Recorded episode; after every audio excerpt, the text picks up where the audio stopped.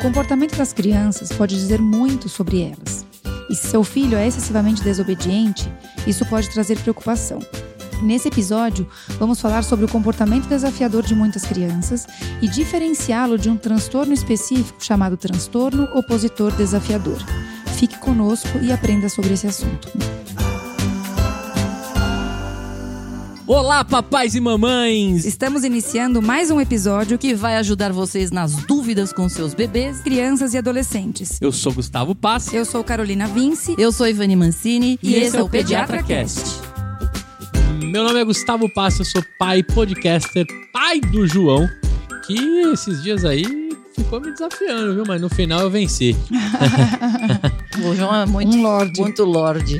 Eu sou Carolina Vince, pediatra podcaster, mãe da Marida Laura. A Laura é uma bela desafiadora, mas ela não é não é excessivamente desafiadora. Agora me ensinou, viu, como encarar uma criança que desafia a mãe. eu sou Ivani Mancini, eu sou pediatra, podcaster, eu sou mãe do Fernando que devia ser praticamente um diplomata e trabalhar no Itamaraty. Ah, é? O menino não tem nada. É o Max desaf... Geringer, assim. Ele não tem nada de desafiador. Tipo de ele vai, mas ele ganha pelo cansaço, entendeu? Porque ele discute, discute, discute até ele conseguir o que ele quer. Tá certo. Tá? Que não deixa de ser um pouco desafiador, não tem? Exatamente.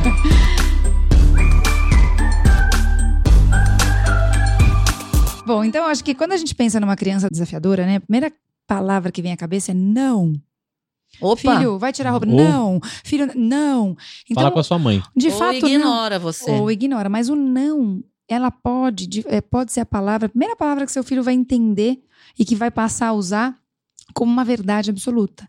Porque a gente fala muito não para nossos filhos desde muito cedo. Sim, eu até falo isso quando a criança é pequenininha, Carol. Eu digo, olha, a fase que você mais vai dizer não na vida é essa. Uhum. Tem o quê? um aninho, dois aninhos, Isso. né?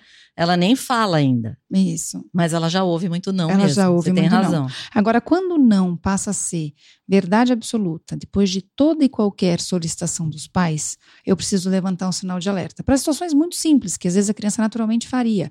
Do tipo, me passa aí o, o não. Então você vê que a criança às vezes ela nem, nem pensa o que ela está fazendo, assim, ela simplesmente ela não porque ela não quer te atender e o Virou não é, hater, né? É hater, exatamente. hater dos pais.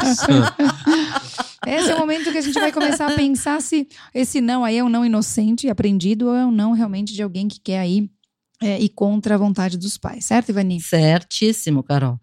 É, mas assim, aqui eu acho que a primeira coisa que a gente deveria pensar é você tentar identificar qual é a razão mesmo por trás dessa, dessa oposição dela. Uhum. Por que, que ele uhum. fala não? Uhum. Por falar? Porque ele quer aparecer? Qual é a questão, afinal de contas? Exatamente. Então, é treta. Que é treta, né? É treta. Eu acho que isso que a Ivani falou é, é uma coisa muito importante. Então, primeiro a gente definiu o, o a argumentação necessária para que não vire um desgaste e entender por que, que essa criança está falando não. Então, meu filho está falando não porque o meu filho quer me incomodar, como o Gustavo falou, meu filho está falando não porque ele quer se colocar.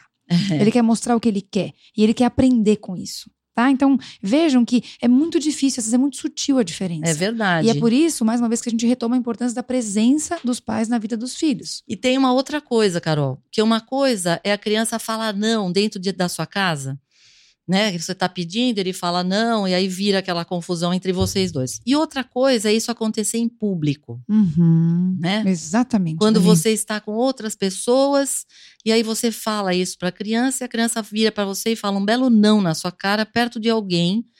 Essa pessoa, quando vê isso acontecer, é engraçado porque o que, que você pensa nessa hora? Você pensa, mas que pai é esse, né? Quando leva um não, na cara, sim, e essa criança não obedece, que é isso? Que essa pessoa não tem autoridade? Na hora a gente Olha que pensa. absurdo. Não é isso que a gente uhum, pensa, gente? Uhum, com certeza. Por que, que isso acontece, Carolina? Porque as pessoas têm, de fato, uma, uma opinião já pré-concebida de que a criança ela tem que obedecer o pai. Se ela não obedece o pai, é porque esse pai é inábil em fazer a criança obedecer. Então, na hora que a criança fala um não, ou é uma criança um pouco maior, que tem uma atitude é, é, fixa e totalmente é, certa de que ela não vai fazer alguma coisa, ela dobra os braços, ela olha pro pai e fala, não.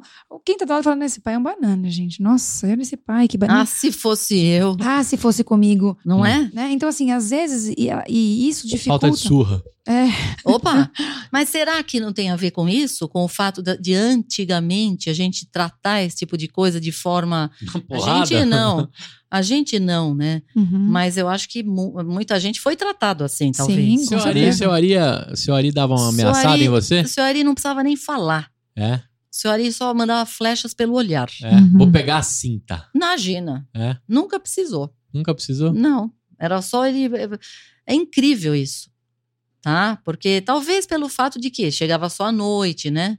Porque a mãe, a coitada, essa é a que perde geralmente a autoridade mesmo. Durante É. o dia, tava É. o dia inteiro em casa ali, aí é essa que leva o não mesmo. E quando né? minha mãe batia, me batia com pantufa, né? Então, É, você era mais, você era caçula, Gustavo. Mas acho que o mais importante de tudo isso, para desmistificar e defender os pais e para que você, pai que está nos ouvindo, se sinta confortável, é você compreender que a atitude da criança tem, em parte, sim, a influência dos pais, mas tem muito do que a criança é. Tá? Então, existem certos fatores e traços dentro de cada pessoa que elas se desenvolvem por causa de uma genética Então. e também de experiências, mas a genética também tem impacto. E isso eu acho que as pessoas não lembram muito. Não porque lembra nunca. Na, na verdade, a, a, a, a gente pensa, assim, ah, essa criança é assim porque não teve uma educação, porque Uhum. o pai e a mãe deixaram. Mas, gente, a culpa é sempre da mãe e do pai, gente, coitados. Não, e às vezes você tem dois irmãos, um que se comporta de uma maneira completamente diferente do outro. Por Exatamente. mais que tenham nascido em momentos diferentes, mas essa mãe não se transformou numa pessoa tão diferente assim na forma de intervir em situações específicas, certo? Então tem Certo. muito do que a criança viveu. Talvez a experiência familiar seja diferente, claro, porque o primeiro e o segundo filho, eles vivem situações diferentes, mas tem muito da personalidade, gente. É facilmente. Olha nós três aqui. A gente, cada um tem uma personalidade completamente diferente um do outro. Isso não tem só da educação. que tem- absurdo, Carolina. Hum, não acho, não.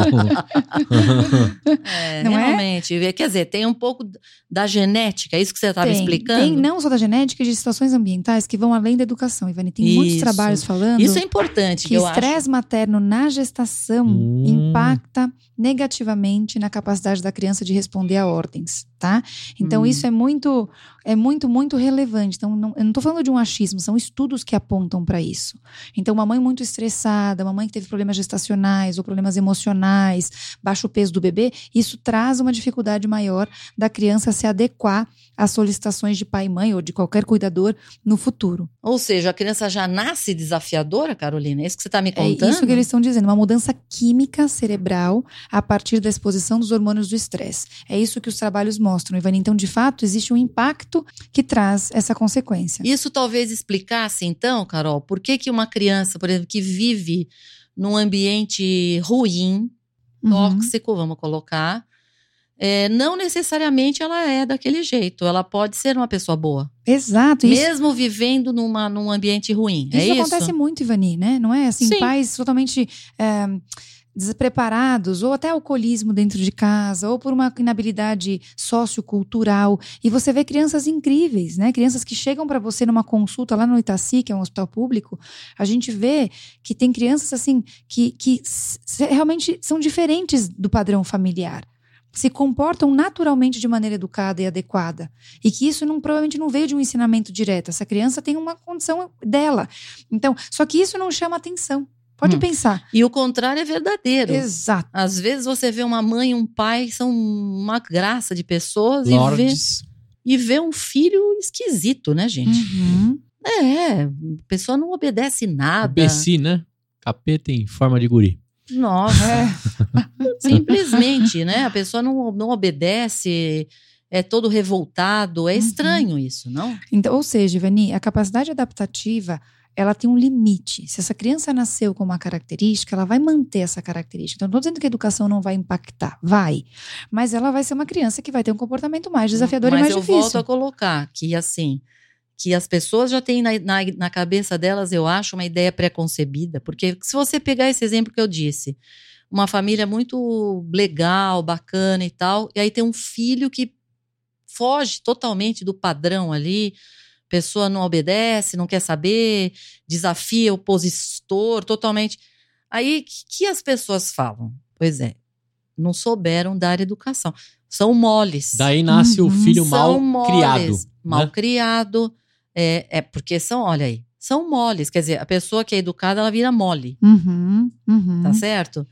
Então, na verdade, não é isso, né, Não. gente? Não tem nada a ver com isso. E eu não tô dizendo que, tem, que não existam pais de fato que, que são omissos. São Ninguém tá dizendo isso. permissivos, demais, né? Que omissos. ainda omisso ainda é pior ainda. Mas permissividade, que eu acho que é o pior de tudo É, que é mais hoje, a gente comum. tem muito, Uhum. né? O pior de tudo é ser, é ser omisso, Omisso, mesmo. uhum. Mas a permissividade que a gente vê muito hoje atrapalha, realmente atrapalha.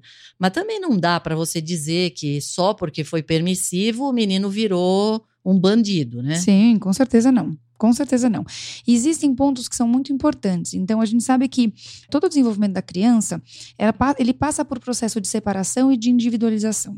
Então, esses dois pontos, eles são cruciais para a criança se desenvolver intelectualmente e emocionalmente. Ao longo da vida, ela vai vivendo e vivenciando isso por um período muito longo, tá? Então a gente precisa permitir que existam esses momentos. Né? Lembra que a gente falou no nosso episódio anterior que às vezes a criança, no momento que ela se sente separada, ela vai para a escola, que gera um estresse, que gera, né? Então assim, tudo isso é, é, é necessário e faz parte do dia a dia, tá? Então quando eu, eu tiro isso do meu filho, meu filho ele vai ser mais inábil. Quando eu não permito que ele vá vivendo. Então o processo de É, isso, individualização é, isso é problema, porque a gente vê Sim. muita mãe com bastante dificuldade em, separar isso. Uhum. Acho até o fato, assim, às vezes, uma criança que dorme, por exemplo, na cama da mãe Sim. durante muitos, muitos Uhum. anos, você vê. Aquilo já devia ter mudado há muito tempo. Então, Uhum. sabe, cada um no seu quadrado, cada um no seu retângulo, né, gente? Com certeza. no seu retângulo fofinho. Não tem essa, entendeu? Ficar esse grude, essa coisa. Por quê? Por que essa Uhum. dificuldade? Sim. O que que isso impacta depois na cabeça de uma criança? Por que que ele tem essa dificuldade, por exemplo, de ficar sozinho, quando na verdade isso faria ele crescer, não é? É isso que você está falando, Sim, não é? com certeza. A importância de você ter a individualidade. Sim, e aí nesse momento, Ivani, que a criança se entende como um indivíduo, ela vai começar a negar as ordens de quem, de quem gerencia o seu dia a dia, porque ela quer começar a entender o quanto ela é capaz de se Até onde ela pode ir. E é por Ah, isso que começam a aparecer os desafios em todo que a gente brinca. Lembra que a gente falou no nosso episódio de birra das duas balas, balas na agulha? Sim. Porque você vai ficar o dia inteiro falando, brigando com seu filho. Então, na hora que seu filho disser não, que ele não quer jogar o papel no lixo e que ele jogou o papel num outro lugar, você vai fingir que você não viu. Agora, se você tem um, não pro banho, você vai ter que entrar nesse É, enfrentamento. é o que eu falo. tá? Vai quebrar, vai machucar? Sim. Se ele vai pegar o seu vaso chinês de 2 milhões de dólares e resolver jogar no chão, Exatamente. é óbvio que é não, né? Exatamente. e claro. esse não, Ivani, ele antecede o sim. Então é muito importante que os pais entendam isso. Quando a criança começa a colocar o não, ela está entendendo e formando o indivíduo. Então, tá tudo bem, só que eu preciso entender. Tem crianças que, como a gente falou anteriormente, esse não, ele vem mais problemático porque ela tende a desafiar mais. Isso que você brincou do Fê. Ela vai, às vezes ela não vai brigar com você, às vezes ela é tão hábil que ela vai contra-argumentar. Eu lembro isso com o meu irmão. Meu irmão é o terceiro filho. Então, terceiro filho, normalmente a mãe já tá exausta, né? Nossa. E eu lembro E é o caçula. que ele começava a falar, falar, falar, que chegava minha mãe e falava assim: vai, faz o que você quer, pelo amor de Deus. Pois é, então. Porque Só me ele tinha- deixa. Ele, Ele ganha, tinha ele entendido. ganha no Exato, gogó. exatamente. É, o Fernando tinha isso. até hoje. Eu falo, teimosia, é teimosia. Entendeu? Vai até fazer o que quer e tá bom. Mas assim, então, Carolina, então, mas aí deixa eu entender uma coisa. Por que, que você falou que o não antecede o sim? Porque a criança, ela precisa entender, ela precisa se entender como um indivíduo e entender o quanto, até onde ela pode ir, Vani. Tá. No, no momento inicial, ela tende a negar tudo. Quando cai a ficha, aí tudo bem, ela Exato. aceita. é Aí ela isso, entende né? que algumas coisas são normais, habituais, esperadas, e ela passa a entender. Ela vai de fato dar o não para situações que não são legais para ela. Então me fala uma coisa. Então a gente tem a repetição disso na adolescência? Sim, Ivani, esse é grande desafio. Nossa Isso é emblemático quando a criança Quando está se você formando. acha que já melhorou, aí volta tudo. Aí na Aí adolescência. vem a aborrecência. Exato. Porque daí é de fato a separação completa. Que daí ele, ele se vê um indivíduo pronto, formado, eu não quero mais as suas ordens. Mas não- achando. exato. E aí eu passo a viver exatamente o que eu vivi quando a criança tinha dois, três anos. E nessa hora começa a vir, às vezes, a dúvida: meu Deus, o que meu filho tem? Eu acho que meu filho tem algum problema. Ele me desafia diferente. Então, preste atenção. Se o seu filho, quando era pequeno, ele foi mais desafiador São do os que a média. amigos. São os E, amigos. fato, às vezes tem É. mesmo impacto, né? Mas É. se seu filho foi mais desafiador do que a média, talvez quando ele passar pela adolescência, ele vai ser uma criança mais intensa e desafiadora. Você não pode baixar a guarda. E por que eu tô falando isso? Você tem que continuar sendo uma pessoa adequada e oportuna, mas o que a gente acabou de falar, Ivani, que a criança fala o não ou o adolescente porque ele está testando os seus limites. Na hora que eu vou dando sim e deixando que o não seja a verdade dele, ele se desorganiza também. Porque ele não Claro. sabe até onde ele pode ir. Ele tá buscando para ver até onde ele pode ir, né? Exato. E- Essa é a individualização clássica, tá? Então, assim, o enfrentamento vem, então o opositor é natural que aconteça, que às vezes ele é tão intenso que ele parece fora de um propósito, vira uma coisa realmente extremamente cansativa, mas todo mundo vai passar por essa fase difícil. Mas tem uma coisa, tem uma coisa que eu falo muito, que é o seguinte: a mãe chegou lá no consultório faz um- umas semanas, com uma criança que chegou, ela falou assim: olha, ele é terrível. Ele é terrível. A senhora não tem noção. O menino tinha uns três, quatro aninhos. Meu, ele é muito danado. Tudo que eu peço, ele não ouve, ele vai, ele é, é terrível. E agora ele foi para a escola. Eu falei, tá, mas e na escola? Ele é terrível? Não. Na escola me dizem que ele é um lorde, Hum, que ele vai, é uma pessoa delicada e vai, ajuda as outras. Eu, eu não acredito, ela falou. Eu falei, olha, mas esse é o esperado. Porque a criança sabe ter o autocontrole, que a gente já falou, né? Da Uhum. função executiva, quando ele está em, em sociedade, quando ele está com as outras Uhum. pessoas, é certo? ótimo, né, Ivani? É, é o esperado. Uhum. O duro é quando é o contrário. É quando aquela pessoa que em casa parece um anjo e depois o cara anjo sai, mau. depois o cara sai e pega um revólver e atira em todo mundo no cinema. Uhum. Aí depois você vai perguntar lá pros vizinhos: "Nossa, mas ele era tão calmo". Sabe aquela coisa meio de pa- parece uma ser um psicopata que sabe muito bem fingir quando tá com você e depois ele faz uma outra coisa completamente.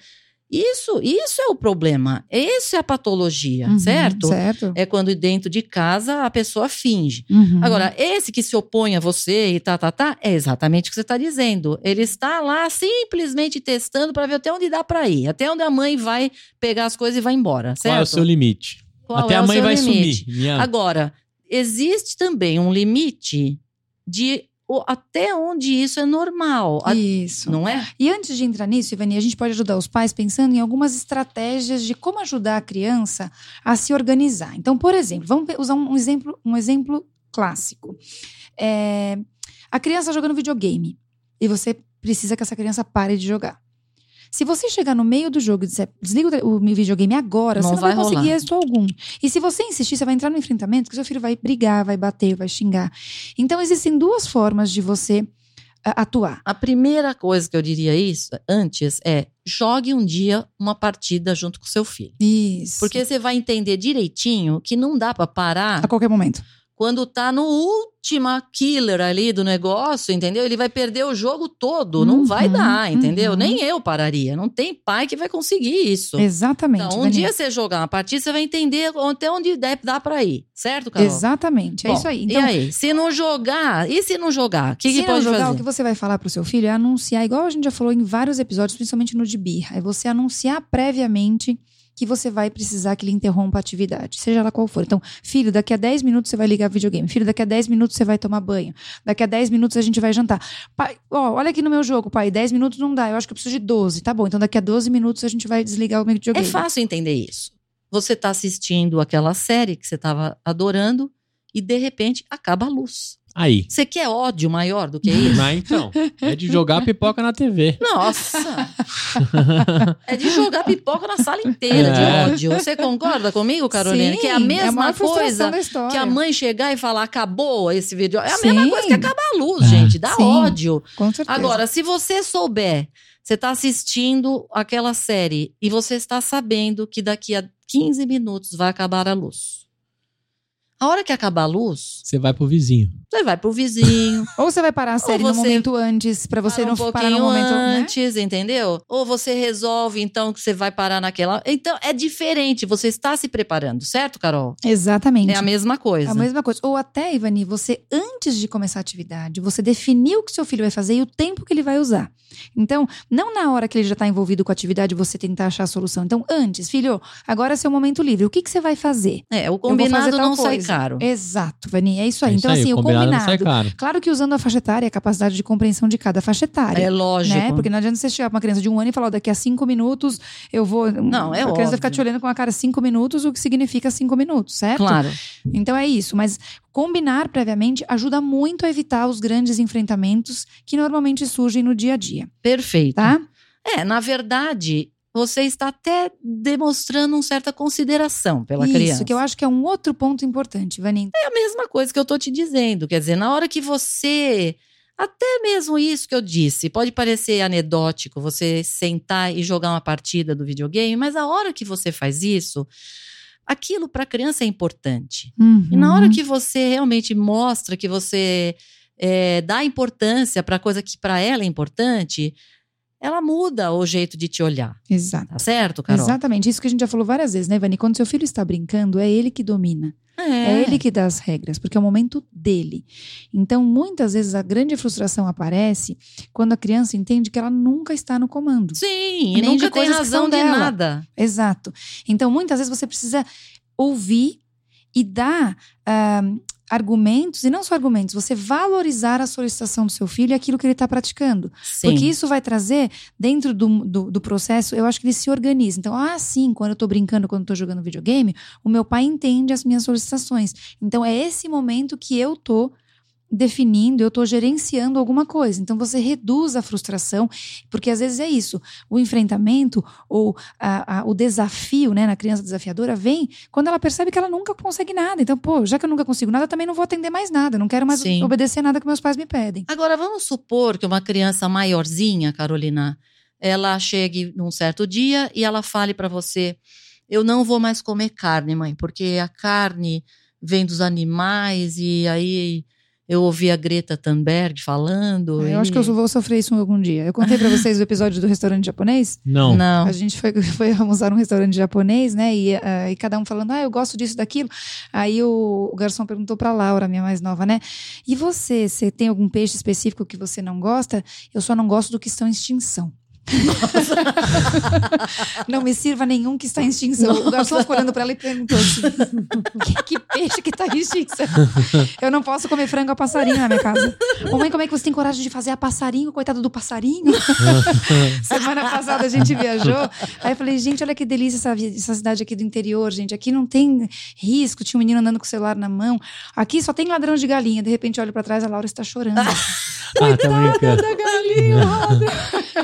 eu acho que eu vou ter uma vegetariana de casa. Mas enfim, voltando para o Tá episódio. Então, Tá voltando, é a mesma coisa. A criança veio, porque não sei o que eu ouvi na escola, bababó, virou vegetariana naquele minuto, certo? Sim. Né? Justo naquele dia que você tinha feito lá um Ou estrogonofe. de peixes né? não extinção. Fê, Aí não vai mais comer carne. Sim. E aí, Carol? Olha, eu acho que a primeira reação, isso é um exemplo muito é, emblemático, né, Ivani? A primeira reação da gente é falar, claro que você vai comer a carne. Eu come essa carne agora. Pare com essa palhaçada. Para com essa palhaçada, essa bobagem, isso é uma bobagem. Eu já ia falar, que... que- bom, sobra mais. Mas, assim, se a tua criança tá numa idade que de fato ela tem condição de perceber o que ela quer e ela tem um motivo, então ouça o seu filho. Porque, na verdade, a nossa reação vem muito do que a gente entende como verdade. E aí, pra mim, comer carne, não existe uma vida sem carne. Então, o que, que eu espero da minha filha? Que da- na dela não exista, mas e se pra ela existir? Então, por que, que você não quer comer carne? Se ela te der um, um argumento plausível e ela não está se colocando em risco a partir da, da decisão, é importante que você acolha. Porque também existe um risco, certo? Se é uma criança que fala, não vou mais comer nada, eu só quero comer alface, é uma coisa. Uhum. Não, você não pode viver de alface. É lógico. Mas eu posso viver sem carne. Não, mas você quer saber? Eu acho que isso é um exercício na vida da gente. Sim. Por quê? Porque até pra mim, assim, é- na minha cabeça, assim, pô, é importante a carne Sim. pra todo mundo. Mas eu tive que aprender a conviver com pais que não querem de jeito nenhum. Que Sim. querem ser, ser vegetarianos desde o começo, entendeu? Uhum. Querem fazer uma criança virar vegetariana. E a gente tem que aprender a lidar com isso. Uhum. Né? A vontade que dá é dizer, para com essa bobeira. Agora, Lá em casa, minha mãe vai falar assim: é. você que compra essas coisas então, porque eu não vou ficar comprando essas Não, coisas. mas não é bobeira, tá? Hoje, assim, a gente entende isso e acho até que é mais saudável em alguns aspectos. Eu acho que a gente precisa corrigir algumas Uhum. coisas que podem faltar, Uhum. mas a gente tem meios para isso. Então, se a pessoa fica mais feliz, se para ela é importante, a gente tem que entender isso, pessoal. E aí É, tá bom, ok, a gente aceita. Então, isso é uma coisa que eu acho que até quando você é adulto, você entender o motivo da outra pessoa é um Exato. exercício isso, É. Exato, sabe? Ivani. Eu acho que tem uma frase que é muito importante quando seu filho se opõe a você. Pergunte se essa oposição vem de uma, de uma oposição simplesmente porque ele não quer fazer o que você está pedindo, ou se ele está tentando se afirmar, Uhum. colocar a opinião dele. Porque às vezes é isso, de fato ele desenvolveu alguma coisa que a opinião é diferente da sua e está na hora de você aceitar que seu filho vai ter algumas diferenças, gente. E E que bom, a gente espera isso dos nossos filhos. A gente Sim. espera que nossos filhos sejam melhores do que a gente ou até diferentes para que tenham a sua individualidade. Então, às vezes, essas pequenas oposições do dia a dia vêm já para que a gente passe a conversar com as crianças e que a gente permita. E aí, no momento, isso, mais uma vez, isso reforça. para que num momento que a, a solicitação e a oposição seja inadequada, você se coloque e fale: Ó, eu, em tal situação eu, eu fui de acordo, em outra situação eu fui de acordo, hoje não dá. Uhum. Hoje o que você está dizendo é contra a tua segurança. Eu não vou aceitar isso. Sim. E aí você argumenta e a criança vai ter que aceitar. Vai brigar? Se brigar é uma outra situação, mas você está indo num um, um- raciocínio e numa, numa linha muito lógica. E fica, tende a ficar mais fácil do adolescente e da criança aceitarem essa situação, certo? Perfeito, Carolina. Muito bem. Agora, você vê, até mesmo quando a criança fala um não pra você, e na hora te dá aquele ódio mortal, né? Uhum, Eu acho que na hora dá pra parar pra pensar até o porquê que aquilo te incomodou tanto, uhum. né? Se for realmente uma coisa assim importante, eu acho que é fácil de entender. E se os pais forem desafiadores também? Como assim, Aí Gustavo? dá, dá treta. Não aqui, não de lá e. Não, esses Se não os são pais não desafiadores, os pais eles não são Eles flexíveis. é, Ah, não não, são eles são flexíveis. É. autoritários. Autoritários e Gustavo. não Isso, flexíveis. autoritários. Então, dá ruim. Que aí é treta, é. Pai é- autoritário dá ruim. Pai autoritário dá filho mentiroso. Entendi. Porque aí a criança É. simplesmente começa a esconder. Para que, que ela vai falar? Para tomar um crau? É, não vou, não vou. Toda hora? Vou evitar a fadiga, como dizia o, o, o que jogava a moedinha pra cima lá do, do Chaves. Vai não vou nem discutir pra evitar a fadiga. Vai evitar a fadiga, exatamente. É isso aí. Hoje em dia eu tenho evitado bastante a fadiga. Era o não discute, vai discutir com o antivax? Você evita a fadiga, Ah. né, gente? É. Agora, aqui, assim, a gente. Nós estamos, na verdade, falando de outra coisa. Quer dizer, a criança não está com a autoridade na mão. Ela quer ter a autoridade na mão, na verdade, Uhum, né, Carol? Com certeza. Tudo bem, ela pode até um certo ponto, mas ela tem que entender até onde ela vai. Exato, Ivani. Eu acho que isso que é muito importante. Às vezes a gente acha que dizendo não, não, não, não, a gente vai trazer a a autoridade para nossa mão. Isso que você falou é muito importante. Você vai trazer mentira, você vai se colocar como uma pessoa intransigente. Não é possível que nenhuma solicitação do seu filho possa ser acatada. Não é possível isso. É. Então, em algum momento você vai conseguir. é, e, e é isso que, que, às vezes, o nosso não vem de sensações nossas, né? De você não querer de forma alguma que o seu filho, em algum dia, é, seja uma criança inadequada. Então, o que, que eu faço? Eu vou oprimindo essa criança. Eu não deixo ela falar nada. Eu não deixo ela decidir. Eu não deixo ela ter, em nenhum momento, autonomia. Eu tô achando que eu tô fazendo certo, mas não está. Porque faz parte do processo de evolução e ma- amadurecimento que essa criança tenha, aos poucos, cada vez mais autonomia e que ela se sinta um indivíduo. Então é um erro imenso você não, em momento nenhum, dizer sim, né? Tudo bem, concordo com você. Mas tem situações diferentes. Tem situações que a criança é não, não, não mesmo, quando você não é assim, né, Carol? Ah, tem, mas a gente até vai chegar nesse momento, né, Ivani? Então eu só queria, assim, colocar algumas perguntas quando você se sente contrariado e desconfortável. Então, o que você pode perguntar para si mesmo? Então, o que torna a opinião do meu filho errada ou desrespeitosa? Porque às vezes nesse processo de interpretação você fala assim, não tem nada de errado, não tem nada de desrespeitoso. Eu que estou interpretando a coisa errada. Eu que tô. Então, minha filha não quer comer carne. O que é desrespeitoso nisso? Não, ela simplesmente. E talvez você seja contra ela não comer carne, mas você vai ter que explicar para ela por quê. Se a criança tem 5 anos de idade, olha, o seu aporte de ferro, é, a quantidade de ferro que você precisa é muito grande. Você provavelmente sem carne vermelha não vai conseguir isso. Então, agora não é o momento, mas você tem que dar uma justificativa. E no momento que você passa a refletir sobre isso, você se permite explicar sem que seja um não. Às vezes é um não simples e cru. Isso que a gente está falando, mas muitas vezes você vai ter que explicar.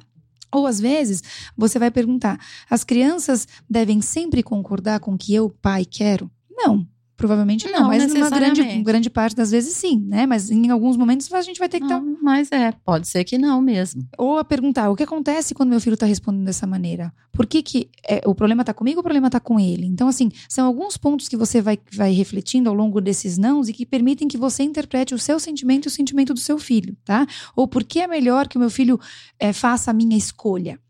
mais uma vez, vai te dar mais argumentos para que você diga para o seu filho por que, que eu preciso insistir na minha escolha. Certo? Tá certo, Carol. Eu acho que aqui dá pra gente ver que tem um toma lá da cá, né? Exato. E não tem resposta, resposta certa e errada, Ivani. Nessas situações, eu acho que é muito bom senso. É você. eu- a gente sempre falou isso, e vários episódios a gente reforça isso. Pai e mãe não é pra gente agir como amigo dos nossos filhos. A gente está acima dos nossos filhos. A autoridade está conosco, sim. Mas em alguns momentos, o, o diálogo é necessário. E o diálogo não quer dizer que você está perdendo a sua autoridade. Você está se aproximando do seu filho, valorizando a queixa dele, permitindo que você possa e ele possam refletir juntos num processo de compreensão, diminuindo É, a chance de. Eu de acho só que existe aí também aí uma situação em que as pessoas também acham que tudo elas têm que explicar para a criança. Isso, Ivani. Aí não dá, Não. né, gente? Por que, que ela vai tirar a roupa? Porque ela precisa examinar, porque vai ter que. não- Tem certas coisas, gente, que não dá pra você ficar explicando, entendeu? Eu já tive paciente que teve que sair, ah, dá licença um pouquinho, levou no banheiro pra ficar lá fazendo um bate-papo ali pra criança entender que ela tem que tirar a roupa pra examinar, gente. Pelo amor de Deus. Não. Não, né? Não, tem certas horas que tem que tirar, acabou, gente. Não, não dá, né? Uhum, com É, certeza. sabe? Então, Agora, tem horas que tudo bem, vocês fazer um bate-papo ali, explicar por quê, tem situações que a criança tem que entender. Mas tem algumas, gente, que não dá, né? Ah, não, ela não gosta de ir na cadeirinha do carro. Você tem que explicar para ela. Ah, peraí, né? Uhum, Tem que ir, acabou. Tem Exatamente. certas horas que não tem jeito. exatamente. Bom, ok. E uma outra forma de você ajudar, por exemplo, nessas situações, Ivani, é você colocar.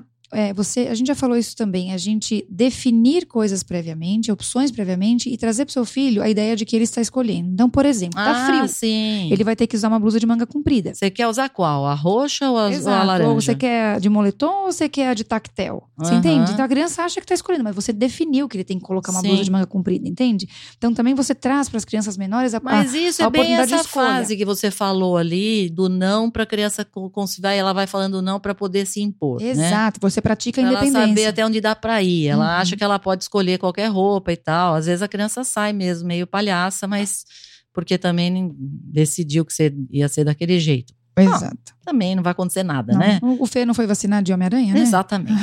tá lá, vivinho da Silva. É isso aí. Não se esqueçam que algumas situações podem ser gatilho, a gente falou isso no episódio de birra.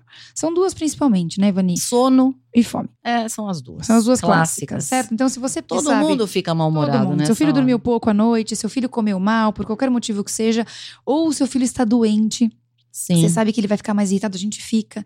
Então, são situações que você vai entender que, tão, que elas estão presentes e você vai tratar isso antes de tratar o problema da briga com o filho. Senão não vai dar certo. Exatamente. Vai ficar um enfrentamento aí eterno. Tá? E existem alguns comportamentos que são associados a situações problemáticas, né? Então, crianças que, por exemplo, estão passando por alguma dificuldade e que elas se opõem especificamente a alguma situação. É Então, lógico, a criança né? que não quer ir para O escola. cara sabe que vai tomar um crau do amigo ali que faz bullying com ela, ela não contou Exato. nada. Ele fala que não vou, não vou pra escola. Não Não, vou, ponto, não né? vou, não Uhum, vou. uhum. É, mas aí é que tá, né? Você vai ter que descobrir o que tá acontecendo. Isso. E mais É. uma vez entra a importância da aproximação, É, né? Da lógico. proximidade com os seus filhos. Porque, você... em geral, não é só isso. Aparece mais coisa. Sim. Com Né, certeza. Carolina? Não, sim. Uma Ou atitude ele de vai fuga. acabar, porque você vai falar não porque ele vai acabar dando uma desculpa. Uhum, né? uhum. Eu tô com dor de barriga. Porque eu tô com dor. Aí todo dia tá com dor de barriga. Alguma coisa tá errada. Exato. E muitas vezes, Evani, isso que a gente sempre fala também é que a, a pergunta não tem que ser direta, né? Você tá com um problema na sua escola, é, você vai dar uma rodeada, uma floreada, mas ah, por que, que sim. à escola te, te incomoda tanto? Por que, que simplesmente a escola é que traz esse desconforto? Então você vai tentar é, lu- ludibriar a criança, porque se você for direto, ele vai dizer: não, não, não, não, eu não quero falar sobre o assunto. Mas você precisa descobrir, porque é a escola especificamente que traz o problema. Ou sei lá, o horário é ruim, mas enfim, existe alguma coisa que desencadeia esse Com comportamento certeza. específico para a escola, tá? E qualquer outra, outra, outra eh, situação que você identifique que existe uma, uma negação, né? A gente vai buscar o Perfeito. problema, tá? Mas, Bom, Ivani, aí existe, existe uma situação em que a situação fica um pouco mais crítica. isso. Que é isso que nós estamos falando até aqui, gente, é o que as pessoas vivenciam muitas vezes. Daquela Uhum. criança mais teimosa, vai, eu diria. Uhum, uhum. Né? Desafiadora, teimosa.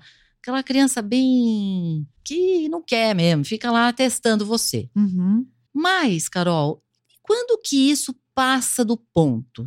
Quando que você começa a perceber que aquilo não, é, não tá normal, gente, que você vê que tá excessivo. Olha, Ivani, o grande ponto é quando isso se torna presente e generalizado. Então, assim, é uma criança que ela persiste nesse comportamento ao longo dos anos, em toda e qualquer situação que se coloque uh, de, de, maneira opositória. Ô, Carol, quer dizer que não existe autoridade para ela. É Exa isso? Exatamente. Ela não, ela não obedece. Ela não respeita nenhuma nada. autoridade. E, e, não é só com os pais, é qualquer. Uh, os pares, ela não respeita. Na escola. Na escola, ninguém. Professora. Exatamente. Então, assim. No todo, consultório médico. No consultório médico. Também. O olhar, às vezes, é um olhar que é diferente. A criança te olha de uma maneira desafiadora. Com certeza. Você não sabe o que está pensando. É uma criança que te incomoda. Com certeza. Né? Então, assim, não estou falando de uma criança que persiste num comportamento, às Eu vezes. diria que o olhar é bem importante. É. É aquele olhar tipo, Eu te pego. você vai ver. É, Você vai ver o que eu te faço. Me aguarde. Exatamente. Me aguarde, exatamente. Ah, então são crianças mais irritadas, mais explosivas. Crianças engraçado, Carol, que eu percebo,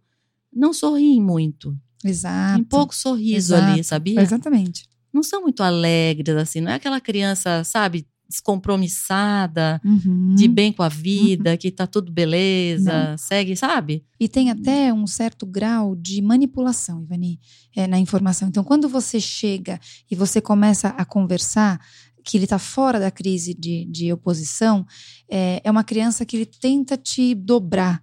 Então, ele tem um discurso inteligente. Então, assim, Sim. vejam que se aproxima muito de uma sociopatia. Essas crianças são inteligentes. Exato. Então, isso chama-se transtorno opositor desafiador. É um transtorno psiquiátrico. Isso é diagnosticado por psiquiatra. Aham. Tá? Então é uma coisa grave, que não é uma criança desafiadora pura. Ela tem um transtorno que tem que ser diagnosticado porque tem que ser tratado, É. tá? Aí a coisa é um pouco diferente. Transtorno opositor Desafiador. desafiador. Tá? Ele é, um Conhecido tipo de como transtorno, TOD. ele é um tipo de transtorno comportamental de fato e é diagnosticado principalmente na infância, mas às vezes a pessoa perde o diagnóstico na infância e vai diagnosticar lá na frente. É difícil diagnosticar isso. Uhum. Porque aí é que tá. É aquele limite entre o que você considera normal e o que você considera realmente o transtorno. E é tão difícil que ele, para se estabelecer isso, você vai justamente é o que você falou, ver se aquilo se repete fora de casa. Uhum. Se ele não é só em casa, que nem eu Uhum. falei para você, que é o, o terrívelzinho que vem lá e quando chega na escola é um anjo. Sim, Esse não é, isso é o normal. sim, com Ele certeza. sabe como se comportar. Mas aquele que começa. Geralmente, essas crianças, elas não param numa escola. A coisa vira uma coisa tão difícil, ele começa a desafiar tanto, se opor tanto, que a escola não aguenta. A criança vai para outro lugar, começa a pular de um lugar no outro. E vejam que a gente não está falando de uma criança hiperativa, é uma criança de fato que desafia os limites. Ela desafia regras, ela não quer se encaixar em nada, ela não quer é, obedecer, ela não quer ninguém sob comando, ela quer comandar o tempo todo. Mas você falou uma coisa importante, porque o transtorno opositor desafiador pode correr muitas vezes Junto, com, por exemplo, uma criança hiperativa com déficit de atenção. Sim. Pode acontecer junto as coisas. Uhum. E aí fica mais difícil ainda de fazer o diagnóstico. Por quê? Porque muitas vezes o que aparece mais é justamente a A hiperatividade. Então eu já vi acontecer isso. Uhum. A criança acabou sendo tratada para o déficit de atenção e hiperatividade. Quando, na verdade, o problema principal não era esse, era justamente o transtorno opositor desafiador. Uhum. Quer dizer, perdeu tempo nessa história, entendeu? Era uma criança com um QI alto, entendeu? Assim, menino aprendeu a ler, mas muito rápido. Muito rápido, muito antes dos outros. E ele, claro que ele não tinha muito interesse em ficar quieto, porque ele já sabia tudo, entendeu? E as outras crianças. Então ele incomodava, Uhum. sabe? A professora ia falar, e ele encarava ela, entendeu? Uhum. A professora começou a dizer para ele não responder mais nada. Quer dizer, imagina um menino dentro da classe, ele não pode abrir a boca, ele não pode responder. Pensa. Nossa. Aí a coisa que ficou pior ainda. Claro que ele mudou de escola, né? Se ele não ficou. E assim foi. Até entender que a história dele não era tanto. Da Não, hiperatividade. não era tanto. Era muito mais o Todd. E Entendeu? é engraçado, Ivani, que ninguém consegue definir a causa disso. Né? Ex- Imaginam, na verdade, tem vários estudos que apontam para situações ambientais, comportamentais, mas a grande maioria dos estudos, até um artigo da John Hopkins, que fala que eles, eles se fixam em duas prováveis causas: uma causa genética Uhum. e uma causa de fato ambiental. Ambiental. Então, a É. causa genética seria a disposição natural, né, o temperamento de uma criança e possivelmente diferenças neurobiológicas que levam a esse cérebro funcionar diferente. E a situação ambiental são problemas com os pais, enfim, dificuldades no dia a dia de um comportamento de pai e mãe não intencional, mas que às vezes corroborou e facilitou a ocorrência desse transtorno, que é um transtorno muito grave, é muito grave, né? É engraçado que você falou de menino, o meu também, eu tenho dois meninos no, no Mas é mais frequente em meninos. E é mais frequente em meninos mesmo. É. E é isso, não só o TDAH, mas também outras desordens de conduta e até transtornos de humor e ansiedade, depressão, podem passear junto. Ninguém sabe se de fato difícil, né? Ou se uma origem. coisa leva a outra, né? Porque é o muito que veio difícil. antes. Em, algum- em muitos momentos, tem um dos meus pacientes, que ele é um pouquinho maior, e eu faço a consulta agora com ele sozinho.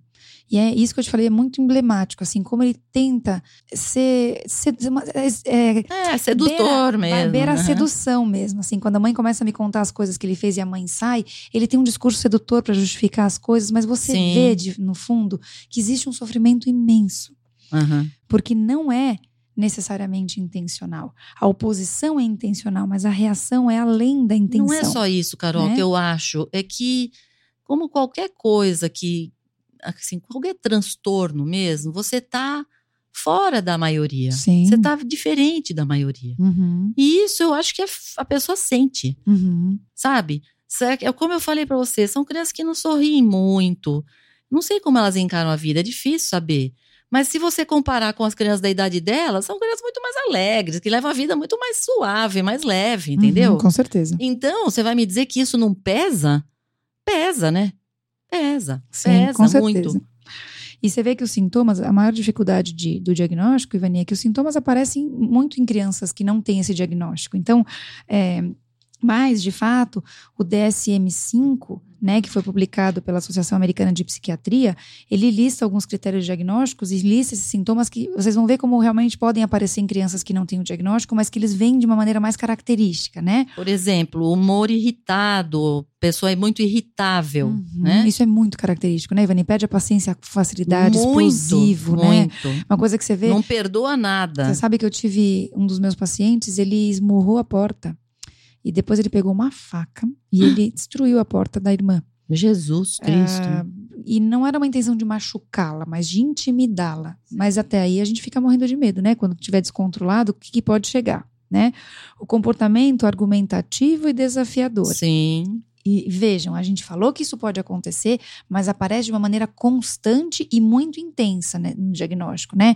Então, é um discurso, por exemplo, ele discute com adulto, discute com pessoas maiores. Qualquer autoridade. Não interessa a autoridade. Não respeita ninguém, Uhum, né? exatamente.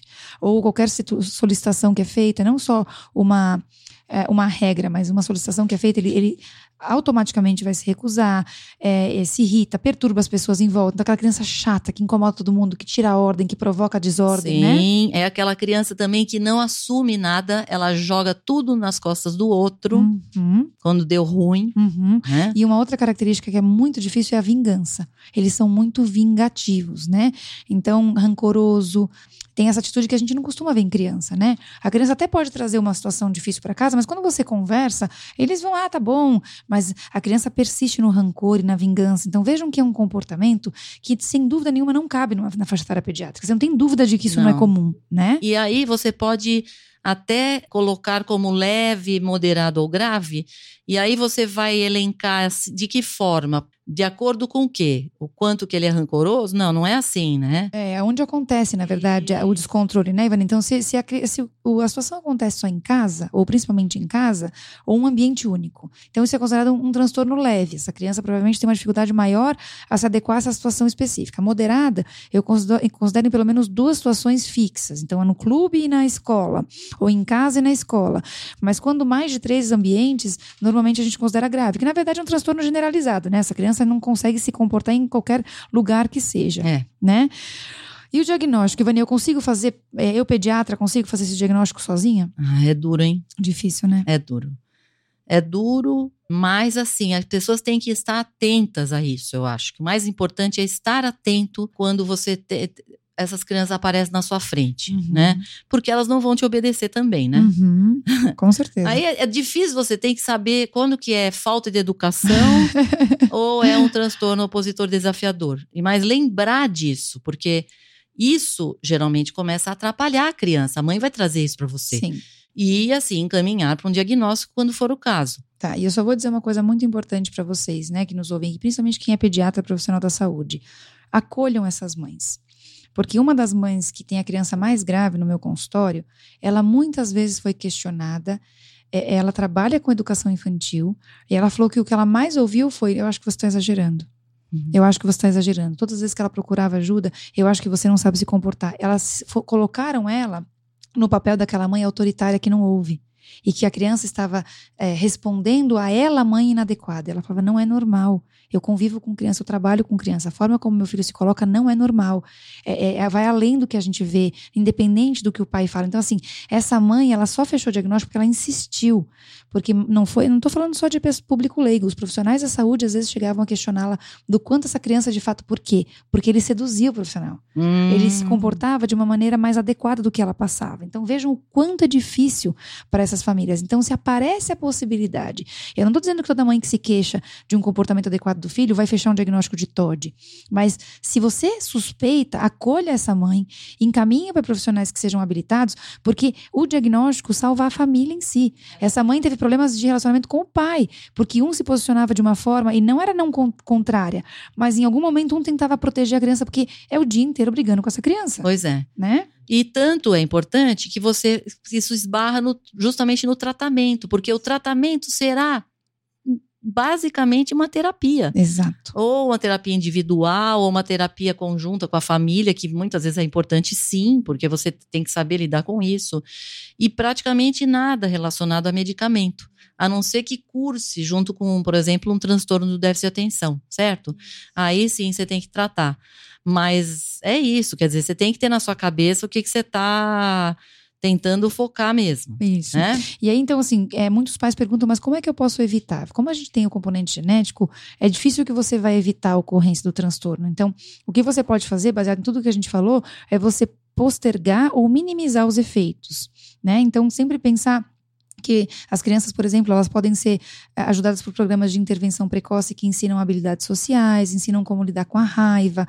Adolescentes, você pode fazer terapia de conversão, que é muito legal, que é uma um tipo de psicoterapia específica. Aprender habilidades sociais e obter ajuda no trabalho da escola, por exemplo. Então, assim, você vai promovendo vínculos e atividades que desenvolvam justamente essa inabilidade dele de lidar com o grupo e lidar com situações de enfrentamento. Bom, eu acho que é, é- dá para entender, né, que a maior parte das vezes não é isso.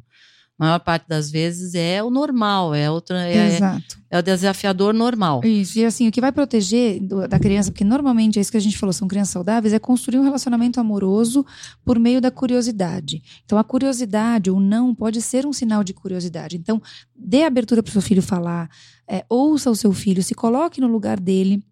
Mais uma vez, lembrando que você é autoridade. Ninguém está dizendo para você perder a sua autoridade, mas quando, quando você permite que o seu filho fale, você está mostrando o amor, o interesse e validando muitos sentimentos. Isso vai permitir que vocês construam um relacionamento sólido que vai ser tão importante na adolescência, quando ele for adulto jovem, e vai protegê-lo não só do TOD, né, Ivani? Mas de muitos outros comportamentos. Com inadequados. certeza, com certeza. Certo, É gente? isso aí. Gu, ficou quietinho esse episódio. Nossa, Fiquei, anotei um monte de coisinha aqui Ô, pra eu louco. aprender.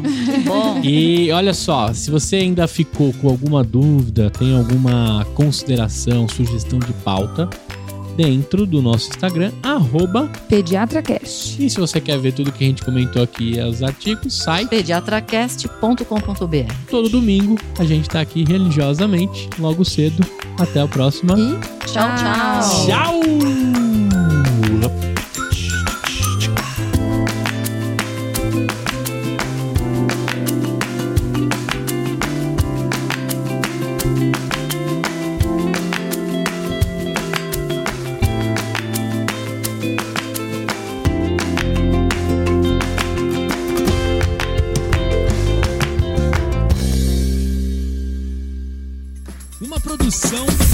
Conteúdo.